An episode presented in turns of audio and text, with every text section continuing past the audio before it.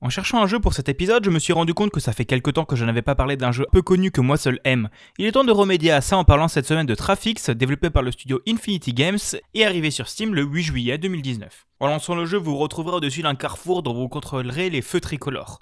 En vert, les voitures passent, en jaune, une seule passe et en rouge, elles s'arrêtent.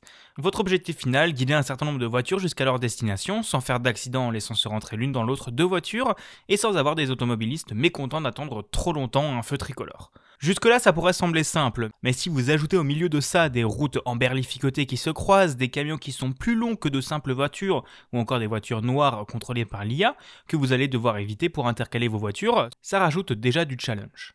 Vous aurez donc à guider des voitures dans plein de niveaux différents, parfois sur une piste d'aéroport, parfois avec des trains passant au milieu, parfois sous la forme d'un rond-point, plein de choix qui relancent le gameplay.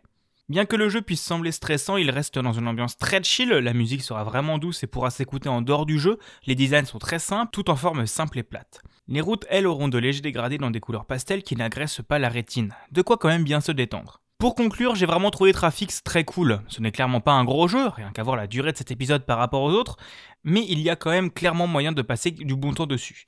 Il peut rentrer clairement dans la catégorie des jeux d'amphi, ces jeux qu'on peut jouer sans trop d'attention, qu'on peut mettre en pause facilement et qu'on peut jouer uniquement à la souris.